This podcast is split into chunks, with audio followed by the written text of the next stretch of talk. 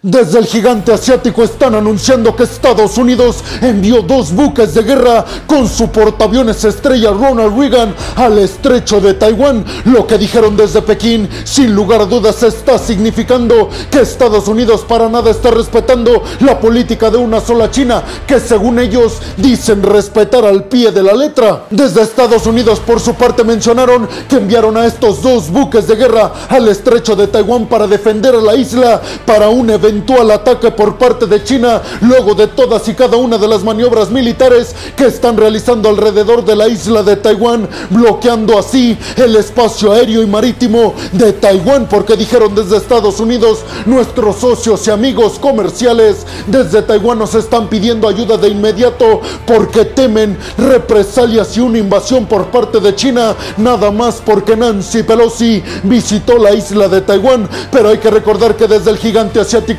están anunciando que por supuesto que les enfadó muchísimo el que haya llegado Nancy Pelosi a la isla de Taiwán, porque eso significa que Estados Unidos está teniendo relaciones diplomáticas únicamente con la isla de Taiwán, dejando de lado a China, cuando eso es prácticamente imposible si se supone que Estados Unidos respeta la política de una sola China y cuando dejan a China de lado negociando con el territorio taiwanés, significa, dijeron desde que Estados Unidos para nada respeta lo que dice respetar. Y es que hay que recordar que desde China están afirmando que Estados Unidos es quien está provocando toda esta inestabilidad en la zona del Indo-Pacífico, porque dijeron desde Pekín, al estar mandando tantos y tantos portaaviones y tantos buques de guerra Estados Unidos a esta zona, ellos son los verdaderos perturbadores de la paz y no nosotros, que lo único que estamos haciendo es defender nuestro territorio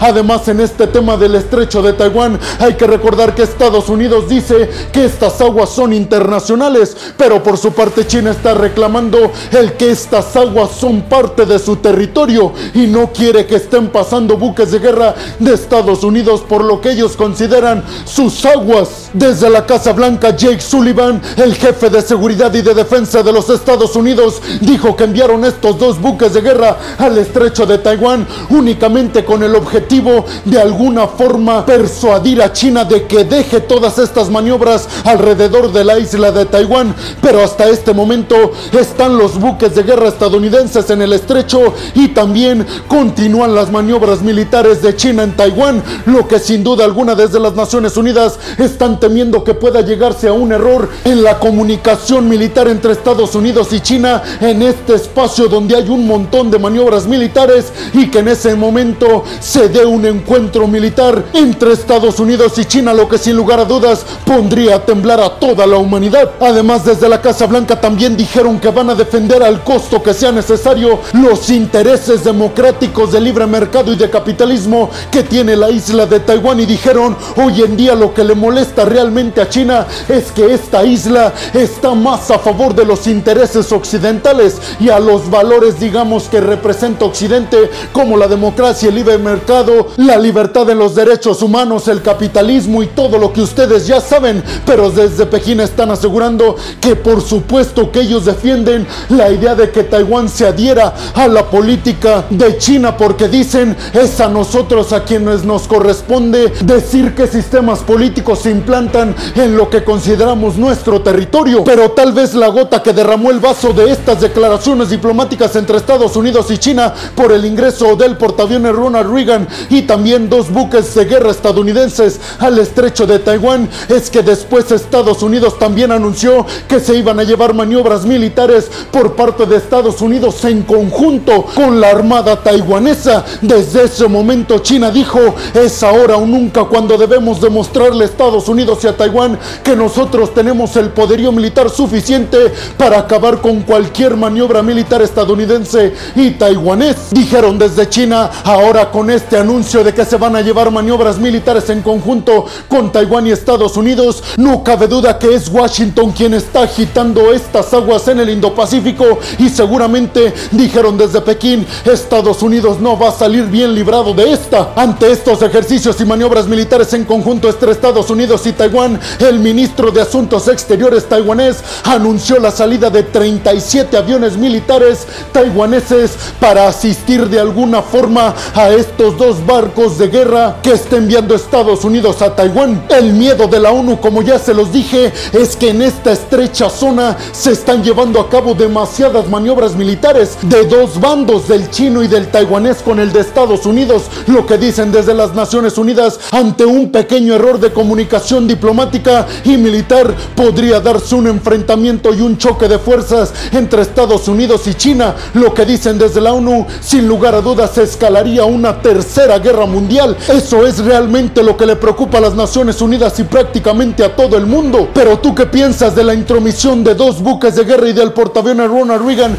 de Estados Unidos al estrecho de Taiwán? ¿Lo ves como una violación porque consideras que tiene razón China al reclamar estas aguas como suyas? ¿O crees que Estados Unidos tiene la razón al decir que ellos están únicamente transitando por aguas internacionales? Déjame tu opinión en la zona de los comentarios. Bienvenidos a un nuevo video de geopolítica en el cual, como ustedes ya saben, les voy a platicar lo más importante que ha acontecido a niveles diplomáticos y geopolíticos alrededor de todo el mundo. Y antes de entrar con la segunda noticia del día de hoy, tenemos que recordar algo que seguramente ustedes ya escucharon en los medios de comunicación sobre el fallecimiento de Mikhail Gorbachev, el último presidente que tuvo la extinta Unión Soviética. Es importante hablar un poco sobre este mandatario que cambió por completo el rumbo de la humanidad en los años 80 y 90. Y es que fue precisamente este personaje, Mikhail Gorbachev, el que dio inicio a que Rusia desmantelara la Unión Soviética. De alguna forma, con él entró al mercado libertario democrático y a todo lo que tenemos hoy en día que Vladimir Putin justamente está acusando a Mikhail Gorbachev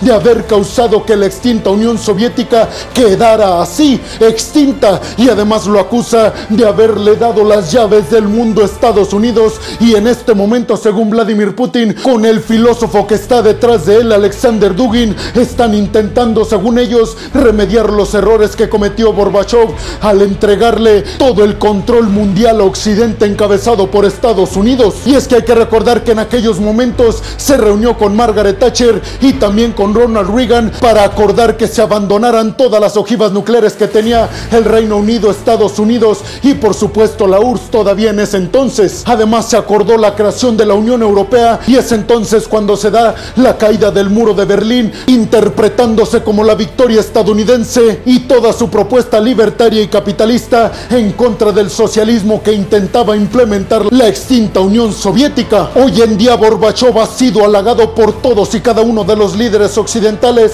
celebrando lo que en ese momento realizó, su rendición en la Guerra Fría en contra de Estados Unidos, aceptando que ya habían perdido y además firmando todas y cada una de las salidas de los países que formaban parte de la extinta Unión Soviética y que ya se querían separar. Por ejemplo, Ucrania, Polonia, Letonia, Lituania y todos los países que en ese momento formaban parte de la Unión Soviética. Pero tú qué opinas de Mikhail Gorbachev? ¿Lo consideras un héroe como lo consideran algunos líderes occidentales o lo consideras un villano como la mayoría de todos los rusos por acabar con la Unión Soviética? Déjame tu opinión en la zona de los comentarios. Y vámonos rápidamente con la segunda noticia del día de hoy es que la delegación de la Organización Internacional de Energía Atómica de las Naciones Unidas llegó finalmente a Kiev y en este momento se está asegurando que ya están en la planta nuclear de Zaporilla. Que ustedes ya saben, esta delegación está siendo enviada a Ucrania precisamente para revisar el estado actual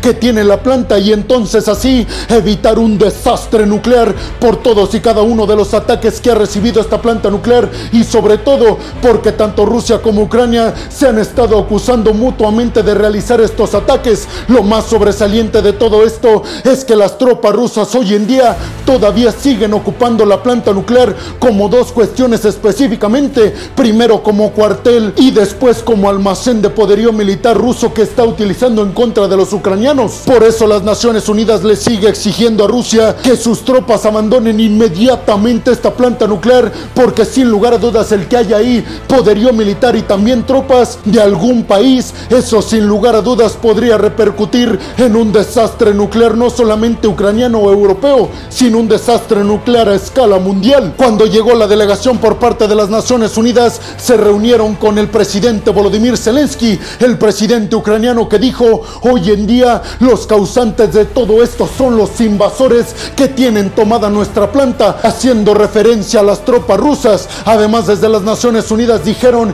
que la delegación que está enviando para la revisión del estado de la planta nuclear se tuvo que reunir primero con Volodymyr Zelensky porque digamos que es el país dueño de la planta nuclear, pero algunas fuentes internacionales están asegurando que con esta visita a Zelensky y no una Vladimir Putin se está asegurando prácticamente de qué lado están las Naciones Unidas, del lado ucraniano. Hay que recordar también que en la reunión entre Volodymyr Zelensky con Erdogan, el presidente turco, y también con el secretario general de las Naciones Unidas, acordaron un alto al fuego, alto al fuego que también fue respetado supuestamente por los rusos, al menos hasta que esta delegación de las Naciones Unidas esté realizando sus estudios para determinar en qué estado realmente se encuentra la planta nuclear y si es posible cerrarla por completo hasta que termine la guerra o por lo menos reconectarla de manera segura al sistema eléctrico de Ucrania porque dicen la mayoría de expertos sobre este tema es un peligro constante que esta planta nuclear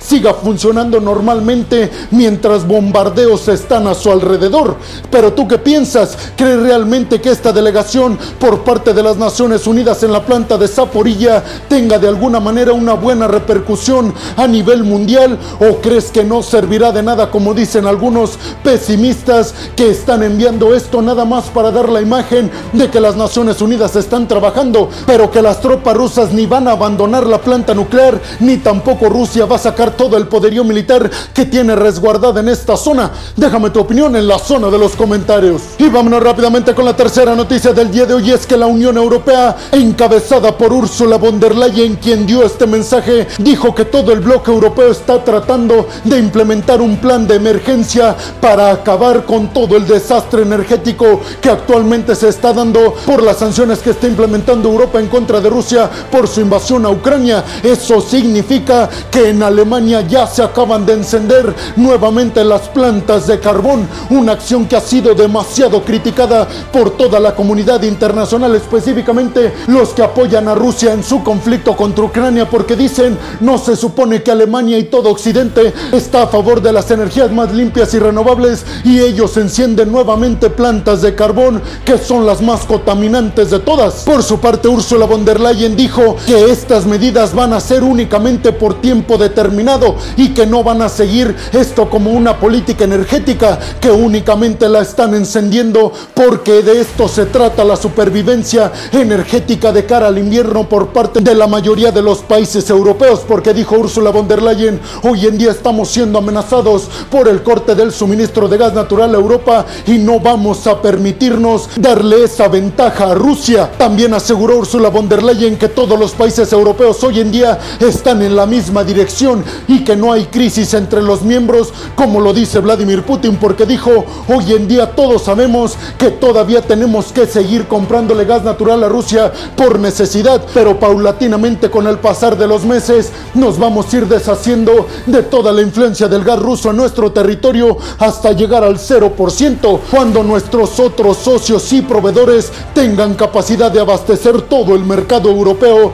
En ese entonces Vladimir Putin y toda Rusia van a sentir el verdadero terror cuando ya no les estemos comprando todo el gas a ellos y pierdan ese enorme ingreso que finalmente está siendo utilizado para financiar su guerra a los ucranianos. Pero tú qué piensas? ¿Crees que Europa logre deshacerse de toda la influencia del gas ruso? Y sobre todo, me gustaría saber qué opinas sobre que Alemania acaba de encender nuevamente sus plantas de carbón. Déjame tu opinión en la zona de los comentarios. Y vámonos rápidamente con la cuarta noticia del día de hoy. Es que desde Taiwán se está afirmando que abrieron fuego contra drones chinos. Esto sin lugar a dudas marcará un precedente de cómo inició un conflicto probablemente entre China y Taiwán. Porque a pesar de que las tensiones militares y diplomáticas estaban a flor de piel, nunca se había dado el que Taiwán abriera fuego en contra de algo que tuviera que ver con el ejército chino. Pero hoy en día se dijo que un dron militar por parte del gigante asiático violó por algunos minutos el espacio aéreo taiwanés y que tras ser advertido y no haber salido cuando se le dijo, inmediatamente el ejército taiwanés abrió fuego en contra del dron militar haciendo que saliera inmediatamente,